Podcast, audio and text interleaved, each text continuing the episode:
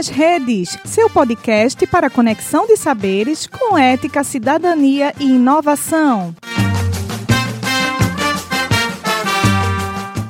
Olá, nós somos estudantes do curso de Ciências Biológicas da Universidade de Pernambuco, campus Petrolina e estamos aqui para falar um pouco sobre o papel da genética no enfrentamento da pandemia da Covid-19. Participará deste podcast as alunas Emanuela Mendes, Geriane Santos e Tatiane Cesário, além da ilustre presença da nossa convidada Ana Maria Benco Zeppel, presidente da Sociedade Brasileira de Genética. A orientação deste trabalho é do professor Dr. Gene Alves. Em 2019, o mundo se deparou com um alerta de doenças que causa sintomas relacionados a síndromes respiratórias. Doença essa causada por um vírus do grupo SARS-CoV-2. Ela foi então nomeada pela Organização Mundial da Saúde, a OMS, de Covid-19, que consiste em uma sigla que reúne as iniciais do termo utilizado em inglês Coronavirus Disease e os dígitos finais do ano do primeiro registro desse vírus. Devido à patogenicidade e ao elevado nível de disseminação da Covid-19 em um mundo globalizado, o surto de contaminação se alastrou rapidamente pelos continentes e deixou as redes de saúde de vários países em colapso ou bem próximo disso. A adoção de medidas rigorosas de restrição social representaram a primeira tentativa de conter o avanço da doença.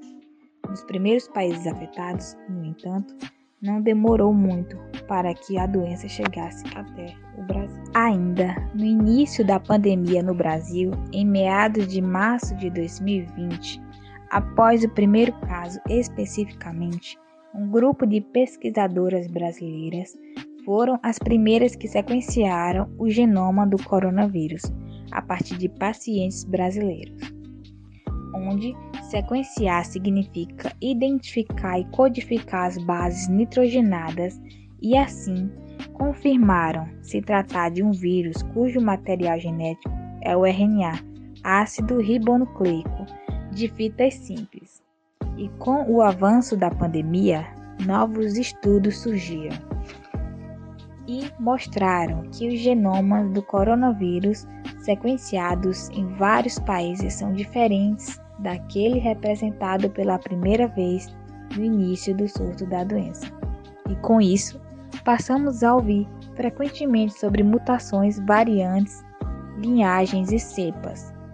Mas o que tudo isso significa? Então, quando um vírus está circulando amplamente em uma população e causando muitas infecções, a probabilidade de sofrer alterações, ou seja, mutações, no seu genoma aumenta.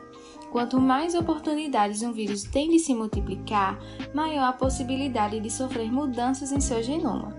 A maioria das mutações virais tem pouco ou nenhum impacto no aumento da capacidade de contaminação do vírus ou de causar infecções graves, mas, dependendo de onde as alterações estão localizadas no genoma do vírus, sua capacidade de transmissão né? Ou seja, sua capacidade de se espalhar mais ou menos facilmente ou de causar um quadro mais delicado, né?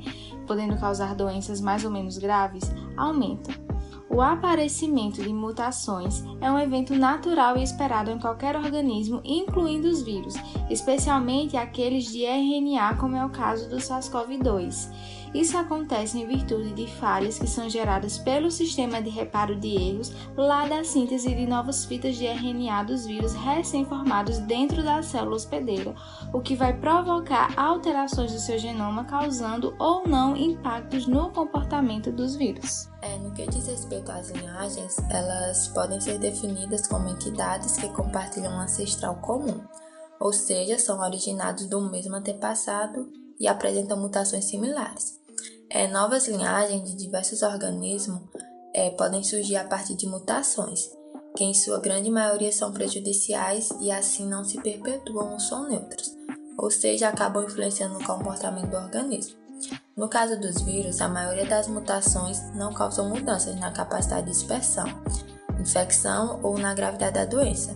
Porém, uma minoria dessas mudanças pode levar o vírus a se tornar mais transmissível ou mortal. É, em relação às cepas, elas são um agrupamento viral que ocorre eventualmente quando uma mutação altera pelo menos uma de suas características observáveis, que são chamadas fenotípicas. Assim, quando um agrupamento viral ele desenvolve maior capacidade de transmissão, multiplicação, agravamento de sintomas dos infectados ou acaba estimulando resposta no organismo que difere do seu ascendente, ele constitui uma cepa. É, em relação às variantes, é, refere-se às sequências genéticas virais que diferem em uma ou mais mutações, uma vez que os vírus são organismos muito simples, compostos por um genoma considerado muito pequeno. É, diante disso, e segundo pesquisas, foram detectadas até o momento cerca de mil variantes do novo coronavírus, e desse total, cerca de 60 a 100 podem estar circulando no Brasil. Diante disso, e observando a grande capacidade de dispersão e mutação que o SARS-CoV-2 pode sofrer, constatou-se em novembro de 2021 pela Organização Mundial de Saúde, a OMS, o surgimento de uma nova variante, que ficou conhecida como Omicron. A mesma apresentava em torno de 50 mutações, e desse total de mutações sofridas, 30 estavam presentes na proteína spike.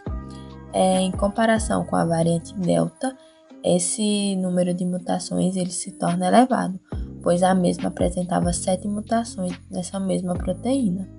E de acordo com o levantamento da plataforma World in Data, a variante Ômicron já se encontra sendo dominante no Brasil, sendo responsável por mais de 50% dos casos de Covid-19. É, dando continuidade, então, à nossa conversa, teremos a honra de conversar com a professora doutora Ana Maria Benco Zeppel, bióloga, com PhD em Ciências Naturais, com ênfase em Genética Vegetal pela Universidade de Viena, na Áustria. Realizou pós-doutorado na área de Biologia Molecular Vegetal pela Universidade Frankfurt, na Alemanha, Além disso, atua como professora titular no Departamento de Genética da Universidade Federal de Pernambuco, onde chefia o Laboratório de Genética e Biotecnologia Vegetal. É membro da Academia Pernambucana de Ciências e atualmente é a presidente da Sociedade Brasileira de Genética. Seja bem-vinda, professora. É uma honra ter a senhora participando do nosso podcast. Eu que agradeço, Tatiane, sou muito feliz, estou muito feliz em participar desse podcast. É, é, muito legal quando a gente consegue dialogar né, com a sociedade, com os alunos de graduação, e estou aqui pronta para responder as perguntas e bater esse papo com vocês. Muito obrigada, professora. Então, é, uma das principais metodologias que permitiu o acompanhamento da evolução da pandemia em todo o mundo foi o sequenciamento do genoma completo do vírus, né? Então, assim, quais são as principais informações provenientes do genoma do coronavírus utilizadas para ajudar no controle da pandemia? É, a, o sequenciamento desse vírus ele é fundamental para o monitoramento né, do que do está acontecendo. É, se sabe, por exemplo, que vírus como esse, no caso da, do SARS-CoV-2, né, que é o agente etiológico da Covid-19, são vírus de RNA, e esses vírus eles têm uma taxa de mutação relativamente alta comparada com outros vírus, por exemplo, o vírus DNA, e com nós, né, seres vivos, né, porque os vírus não são considerados seres vivos. Então, o que se observa, né, que como esses vírus têm essa tendência de sofrer mutações, é importante o sequenciamento, e o sequenciamento de um vírus, ele, por sorte, né, ele é muito pequeno, o, o genoma do vírus, é fácil de sequenciar, então ele pode ser feito hoje em dia em poucas horas, a um custo relativamente é, é, suportável, digamos assim, um, curso que, um custo que pode ser pago, né? Antigamente as técnicas eram bem mais trabalhosas, custosas, tomavam muito tempo. E é importante por quê? Porque nós temos hoje a noção de quais as regiões do vírus que são importantes para que é, se possa entender o seu mecanismo, por exemplo, né, de infecção, de, de penetração na célula, de é, resgate das funções da célula do hospedeiro para que a célula trabalhe a favor do vírus. Sem essas técnicas de sequenciamento, antes os vírus eles eram detectados por técnicas bioquímicas. E essas técnicas, que eram baseadas na constituição do capsídio, do envoltório proteico do vírus, elas eram, elas são, na verdade, muito mais imprecisas. Elas ainda podem ser usadas, são usadas para vários vírus, mas você identifica, por exemplo, que é um coronavírus. Você não sabe se é o SARS-CoV-2, se é o SARS-CoV-1 e nem consegue detectar qual a variante. Então, o sequenciamento ele é super importante. E hoje em dia a PCR, né? Nós temos a, a técnica de PCR, com ênfase para PCR em tempo real, a quantitativa em tempo real, e essa técnica ela permite não só identificar se a pessoa tem o vírus, já é possível ver qual a variante do vírus e também a carga viral que a pessoa tem. Essa técnica ela não seria possível desenvolver se não fosse o sequenciamento do genoma do vírus, tanto o original como todas essas variantes, né? Então, tem já várias centenas de variantes que foram identificadas, mas só algumas, né? Um pouco mais que uma dezena é que tem sido motivo de preocupação e interesse, né? Por esses motivos que eu falei. Ok, professora. Bom, a próxima pergunta é: por que esse coronavírus é chamado de novo? Então, porque já tinha um coronavírus, que era o SARS-CoV-1. Né? Esse, esse vírus original, né? ele estava restrito para populações, principalmente com ênfase na região asiática, e é, o novo coronavírus, quer dizer, ele é um, é um coronavírus que evoluiu, se considera que eles têm uma origem comum a partir do, do antigo coronavírus, que é o SARS-CoV-1, né, que é o agente etiológico da SARS e da MERS, né, que são duas doenças também bem preocupantes, né, que têm sintomas e efeitos também parecidos com esse do novo coronavírus. Bom, é, no início da pandemia do coronavírus, constatou-se que idosos e pessoas com comorbidades eram mais suscetíveis a desenvolver a forma grave da doença.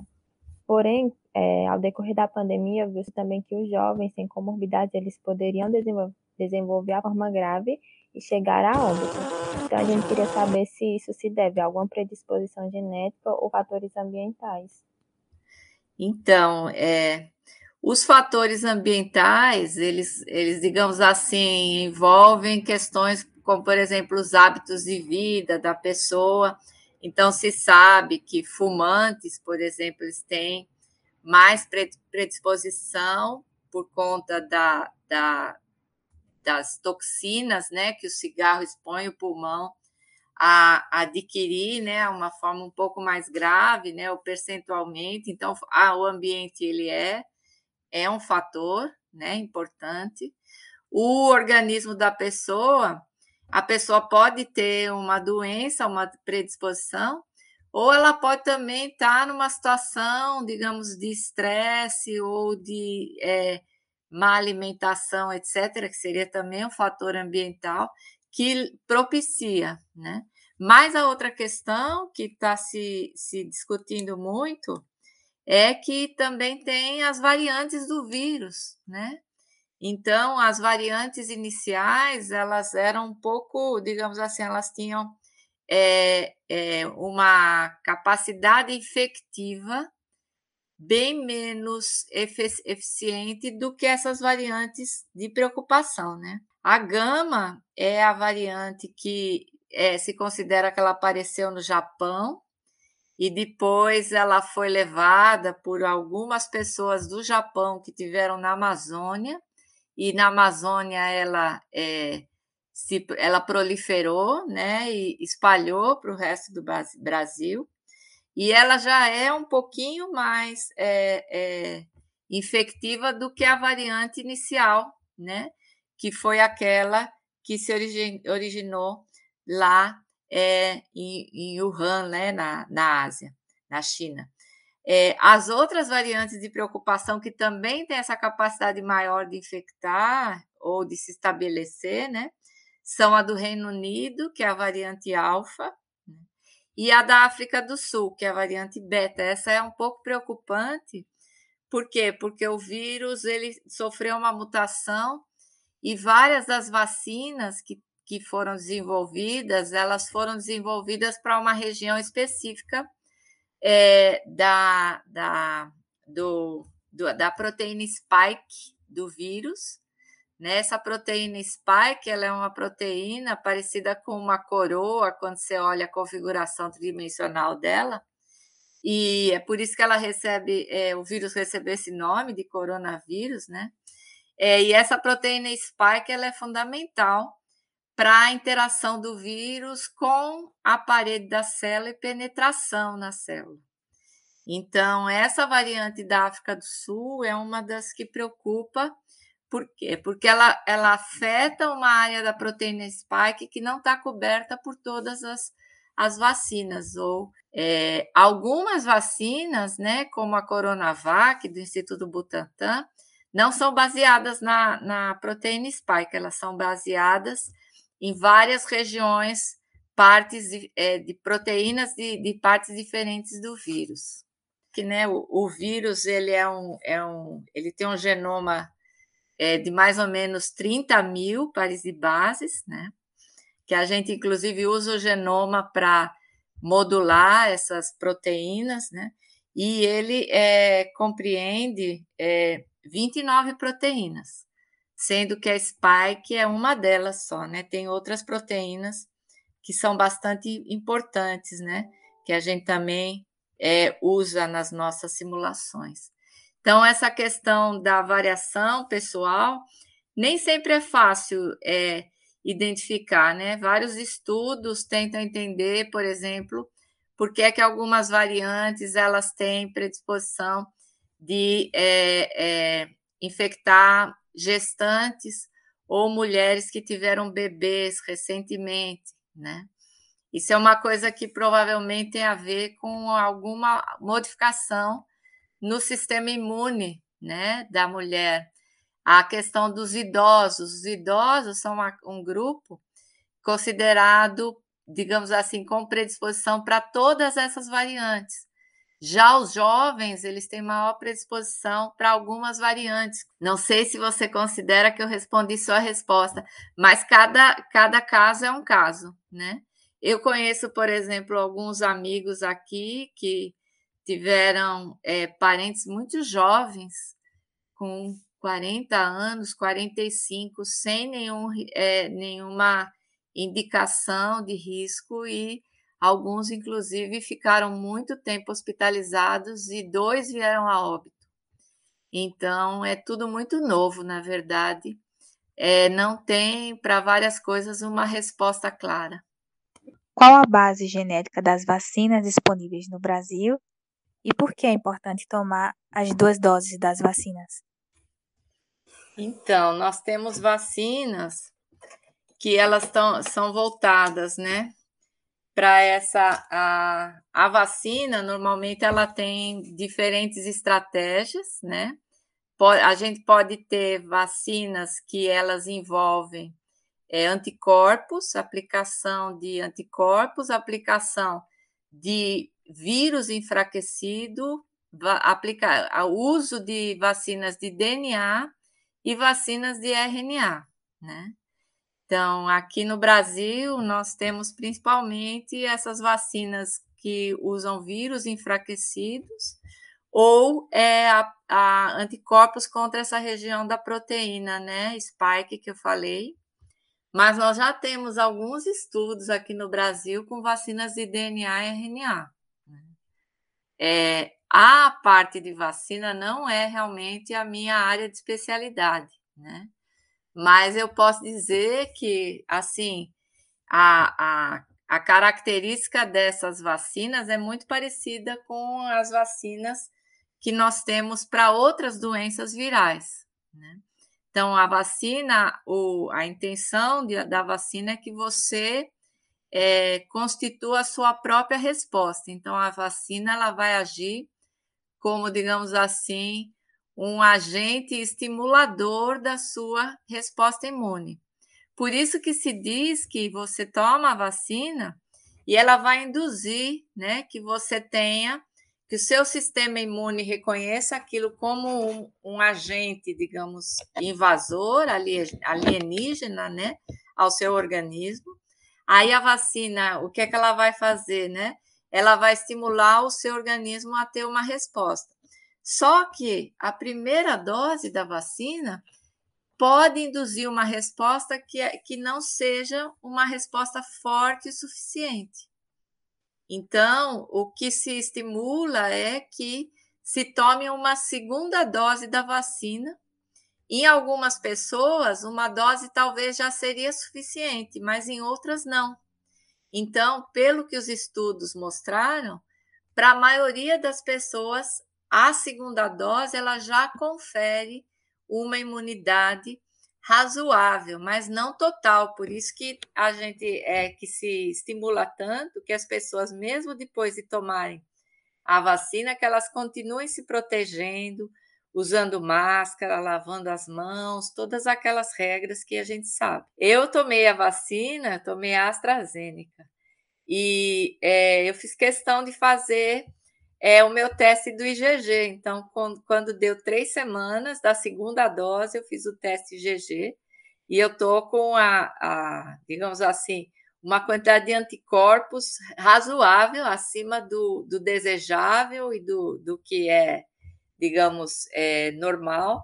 Eu fiquei bem feliz, mas isso varia muito, né, de pessoa para pessoa. Seria até interessante se pudesse é, se, se esses testes pudessem ser feitos para mais pessoas. Por quê? Porque às vezes você toma uma vacina e ela não, não, o seu corpo ele não tem essa resposta. Essa resposta, ela às vezes é variável, da mesma forma que o vírus pode infectar variavelmente as pessoas, a resposta também pode ser variável. Então, eu acho que é, o tempo vai mostrar, né? Quando a gente. Tudo isso é muito recente, como eu acabei de falar. Bom, é, de acordo com pesquisas, as zoonoses elas são doenças transmitidas entre humanos e animais e animais e humanos. É visto que o coronavírus é uma doença classificada como zoonose, o que facilita geneticamente a transmissão entre espécies diferentes.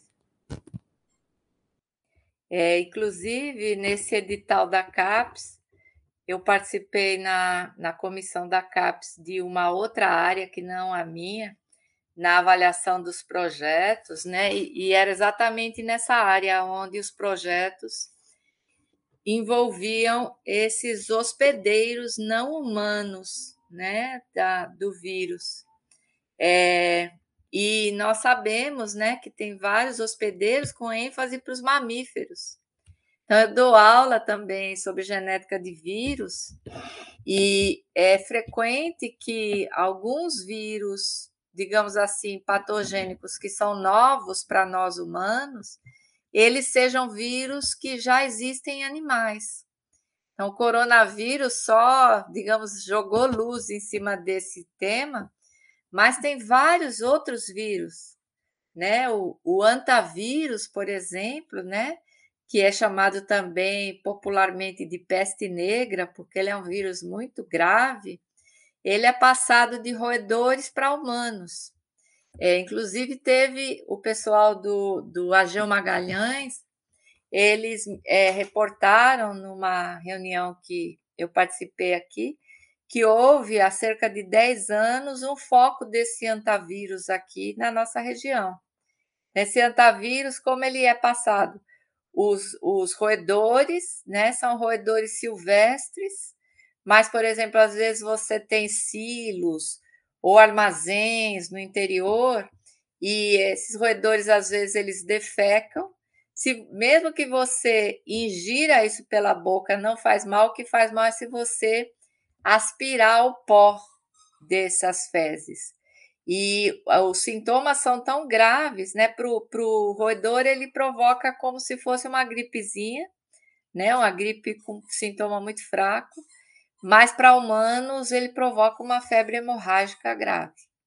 A mesma coisa, bem parecido, é o ébola.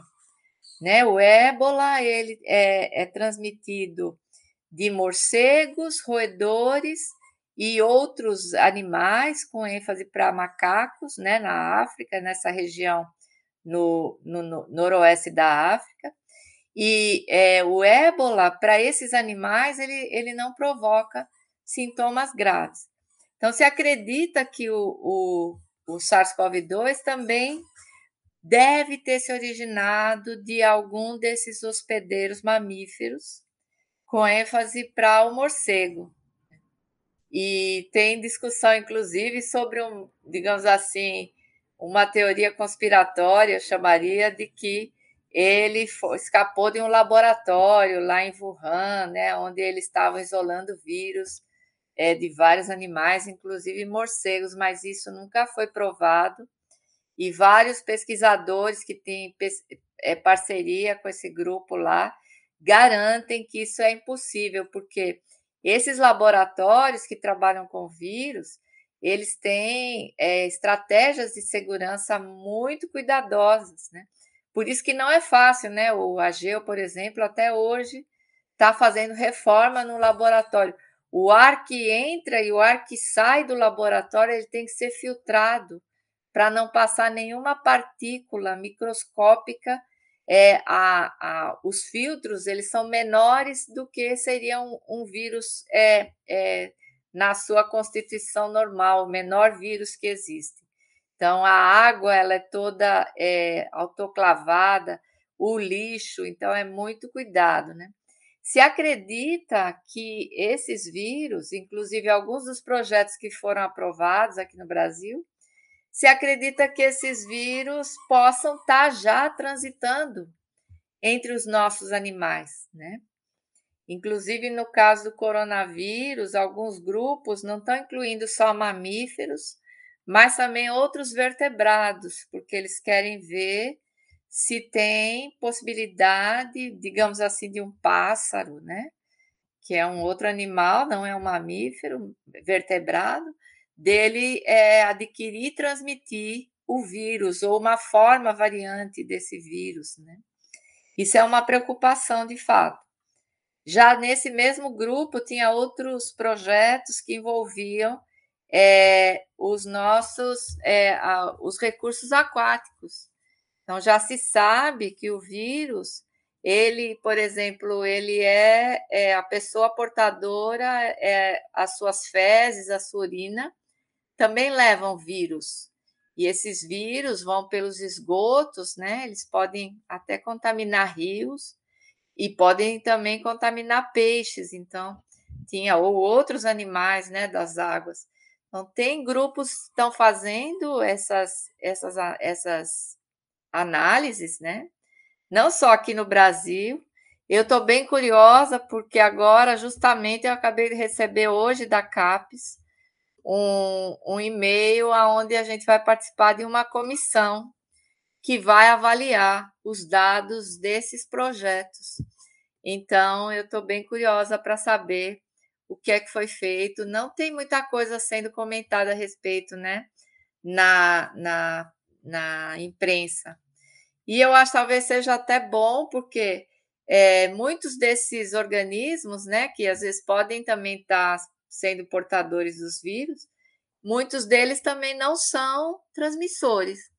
Então, tudo isso tem que ser analisado com muito cuidado para não provocar nenhuma preocupação desnecessária, porque as pessoas já estão, eu acho que em uma condição muito forte, né? De estresse, né? Com toda essa pandemia, o isolamento, etc. Mas, de fato, isso é uma preocupação. Inclusive, uma das formas que esses vírus evoluem é justamente é, quando eles transitam de um hospedeiro para o outro, né? Um caso bem recente é a gripe que foi chamada de gripe suína, né? H1N1, que eu tenho inclusive um vídeo no YouTube que os alunos me pediram para colocar, que meus vídeos de aula eu deixo eles todos em links fechados, né? Mas esse alguns alunos queriam mostrar para outras pessoas que eles também dão aula, e eu coloquei no meu canal do YouTube. Lá explica, por exemplo, esse caso do H1N1, é, como é que esse, esse vírus é resultado da combinação, né? De vírus que foram isolados em pássaros em macacos, em humanos e em suínos. Então, como a, a fração suína era maior, ele foi chamado de gripe suína num primeiro momento, né? Mas ele não é um vírus que, digamos, os porcos passam para os humanos, né? Não é essa a questão. Então, é sempre esses vírus, eles hoje em dia já, já não se usa mais essa nomenclatura, justamente porque na época Teve gente que dizendo que tinha que matar os porcos, etc. Teve uma série de é, fake news, né, que a gente sabe que tem muito sobre esses assuntos. É, a senhora, no início da conversa, a senhora falou um pouquinho sobre é, a PCR, né, a quantitativa. É, como funciona o teste molecular para diagnosticar a Covid-19 e quais foram né, as maiores dificuldades que o Brasil enfrentou para a realização desses testes? É, o teste, explicando assim de uma forma bem superficial, né, sem nenhuma figura, nada, sem nenhum esquema, a PCR, o que que ela, o que que ela faz, né? A PCR você tem que conhecer a sequência que você quer amplificar, né? Então você extrai o DNA. No caso do vírus, né, nós temos RNA. Você pode fazer direto com RNA, mas isso normalmente gera uma instabilidade, então você tem que converter ele para cDNA. Então, a primeira reação que se faz na PCR é essa conversão do RNA para o cDNA, e ela é feita com uma é, enzima chamada transcriptase reversa, que inclusive também foi isolada de vírus. É, e aí a primeira coisa que você faz é converter para DNA. Depois você pega duas regiões curtas na extremidade da região que você quer analisar, né? E manda sintetizar pedacinhos de DNA com essas regiões curtas, que são chamadas de primers. E aí você, quando coloca na PCR, você vai é, ter uma sucessão de eventos onde você primeiro esquenta, quase ferve o DNA. Eu digo sempre para os alunos que o DNA é muito forte, porque ele aguenta né, essas altas temperaturas de mais de 90 graus. E aí, quando você faz isso, a, a, a dupla hélice DNA ela se abre e ela expõe as suas bases. E aí você é, baixa de novo a temperatura e esses primers, esses pedacinhos né, de DNA, eles vão lá e se anelam no DNA. Em geral, a gente coloca uma quantidade grande de primer que ele fica, digamos assim, com uma chance maior de, de se anelar naquela temperatura que você baixou do que o próprio DNA. E aí você coloca nessa mesma reação os componentes necessários para que o DNA ele seja é, sintetizado. Então, você coloca nucleotídeos, você coloca é, todos os elementos né, necessários para que o DNA complemente aquela, é, aquela região entre os dois primers. Isso é a PCR normal, né? No caso da PCR em tempo real, o que é que foi, é, foi a grande ideia, né? Isso é uma técnica que ela serve para muitas coisas. É, eles tiveram a ideia de fazer, ao mesmo tempo, três PCRs de cada é, situação, como se fossem cópias, que a gente chama de réplicas, e aí você tem, ao mesmo tempo, a PCR do paciente em triplicata e uma PCR positiva, onde tem é, o vírus, com uma carga viral conhecida. Então, quando você roda essas PCRs juntas na mesma máquina, em postos diferentes, mas na mesma máquina, no mesmo programa, vai aparecer um gráfico.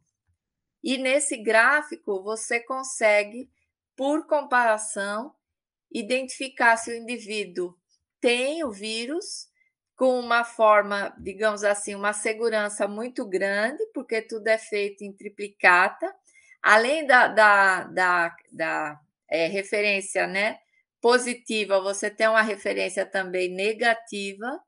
Então, você tem o indivíduo que você quer testar, uma amostra com o vírus, uma amostra sem o vírus. E aí, normalmente, na mesma reação, você coloca vários indivíduos e compara todos eles com a amostra com o vírus e a amostra sem o vírus. Então, ao final, você consegue identificar se o indivíduo tem o vírus e consegue também inferir sobre essa carga viral. A maior parte dos resultados, eles só falam se, se é positivo ou negativo, eles não informam a informação da carga viral, mas ela pode ser inferida, calculada em cima desse gráfico que a PCR em tempo real gera. Nós usamos na, no laboratório PCR em tempo real muito para analisar a expressão de genes. Então, por exemplo, eu tenho diferentes organismos, sendo que um ele está com, com é, um, um determinado tipo de estresse e o outro não. E aí eu posso analisar um gene que é do meu interesse, se ele está sendo expressado de forma diferente nesses indivíduos. Né?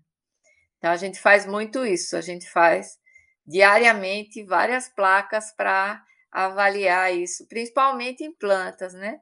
Mas nós temos parcerias, então por isso que tem no meu currículo tem é, publicação também com mamíferos, com insetos, com outros organismos, né?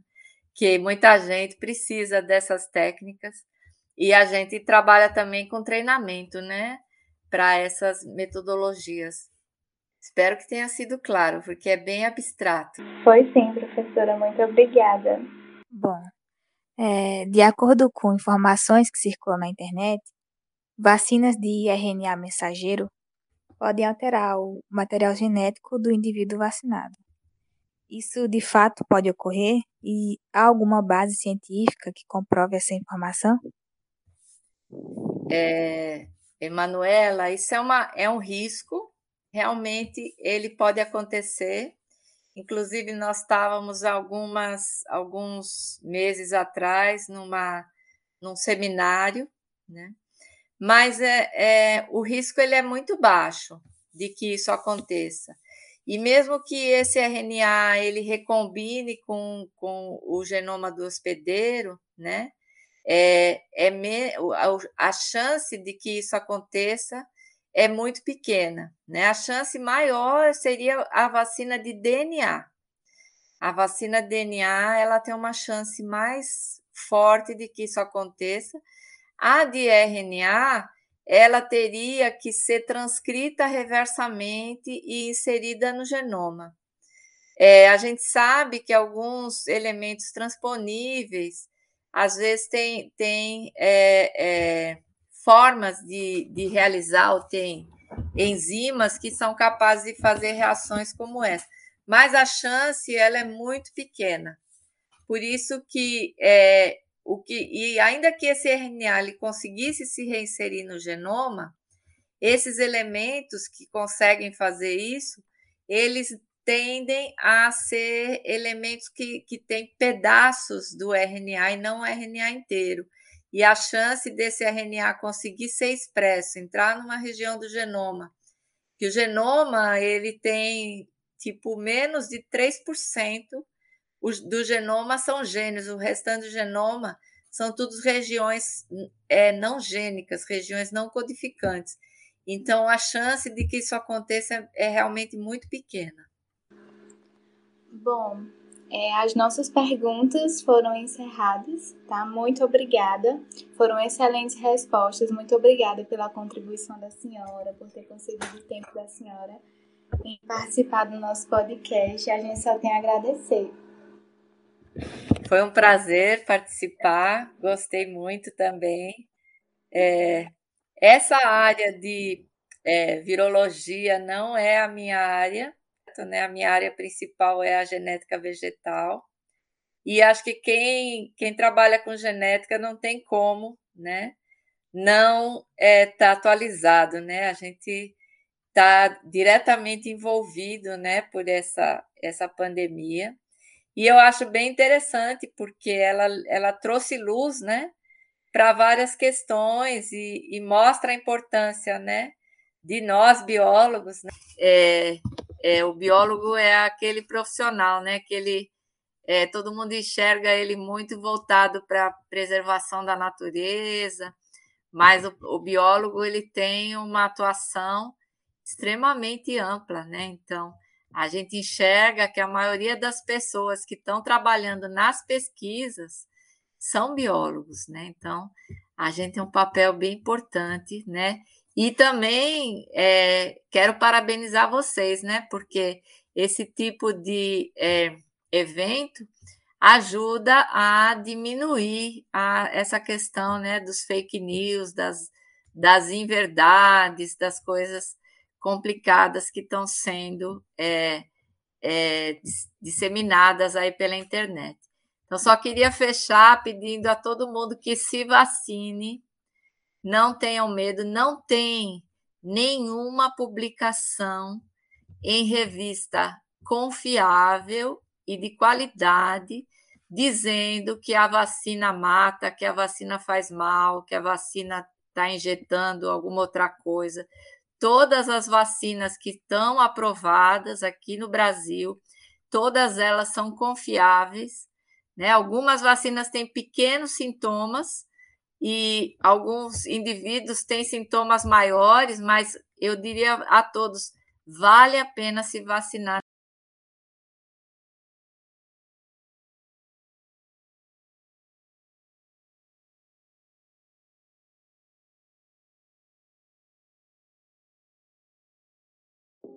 Bom, com o sequenciamento como uma ferramenta poderosa na obtenção de informações sobre o SARS-CoV-2, podemos primeiramente identificar o vírus, assim como suas cepas e suas variantes, além de entender os percursos de transmissão e o tempo que o vírus pode estar em uma determinada região, bem como também tentar conter a sua disseminação, especialmente de cepas é, potencialmente mais perigosas, né?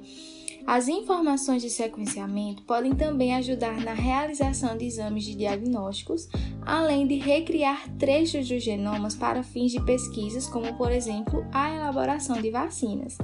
E reforçando como a professora Ana falou, enquanto a disseminação do vírus não acabar, continue se cuidando usando máscaras e tome todas as doses necessárias da vacina. Esse podcast possui como referências o blog Veja Saúde, a agência Fiocruz de Notícias e o nexojornal.com.br.